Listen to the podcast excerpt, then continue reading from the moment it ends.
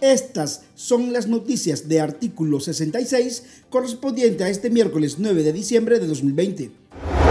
La Comisión Permanente de Derechos Humanos, CPDH, denunció la agresión y retención policial de la que fueron objeto los abogados Elías Carvallecillo y Frank Flores, mientras se encontraban en la ciudad de Somoto dando acompañamiento a familiares del ciudadano Gerardo de Jesús Gutiérrez, conocido como Comandante El Flaco un opositor nicaragüense que fue asesinado el 6 de diciembre en Honduras.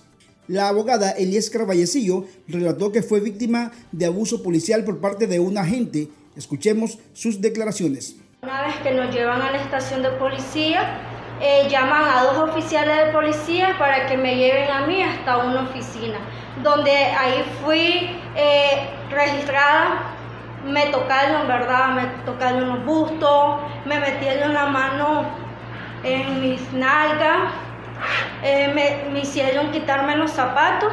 Las oficiales estaban tranquilas, solo que luego de que ya me, me revisaron, llegó el oficial, ¿verdad?, el que estaba a cargo de la operación, y eh, de manera violenta me comenzaron a decir que quién estaba a cargo de la misión, que qué andábamos haciendo y por qué solo eh, los oficiales de policía estábamos culpando. La coalición nacional juramentó a los comités de Estelí y Managua, con los que se completan directivas de 15 departamentos de Nicaragua. Los opositores insistieron en la unidad de todas las fuerzas opositoras y expresaron que para que haya un proceso electoral se debe lograr en primera instancia la libertad de todos los presos políticos.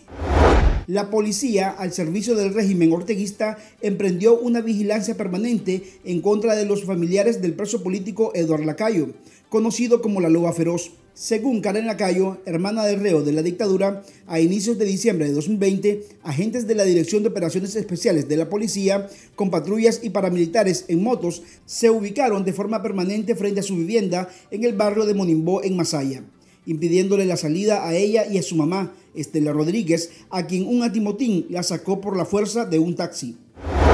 En el ámbito internacional, con 21 votos a favor, 2 en contra, 5 abstenciones y 6 ausentes, el Consejo Permanente de la Organización de Estados Americanos, OEA, aprobó una resolución de rechazo a las elecciones parlamentarias celebradas el 6 de diciembre en Venezuela donde la dictadura de Nicolás Maduro recuperó la Asamblea Nacional. La resolución emitida expresa que en Venezuela una vez más se violaron los procesos democráticos, donde el régimen se mantiene en el poder a través de la violencia y el encarcelamiento a los opositores. Estas han sido las noticias de artículo 66. Para esta y otras informaciones, visiten nuestro sitio web www.articulo66.com. Síganos en Facebook, Twitter e Instagram y suscríbase a nuestro canal de YouTube. Les informó Noel Miranda.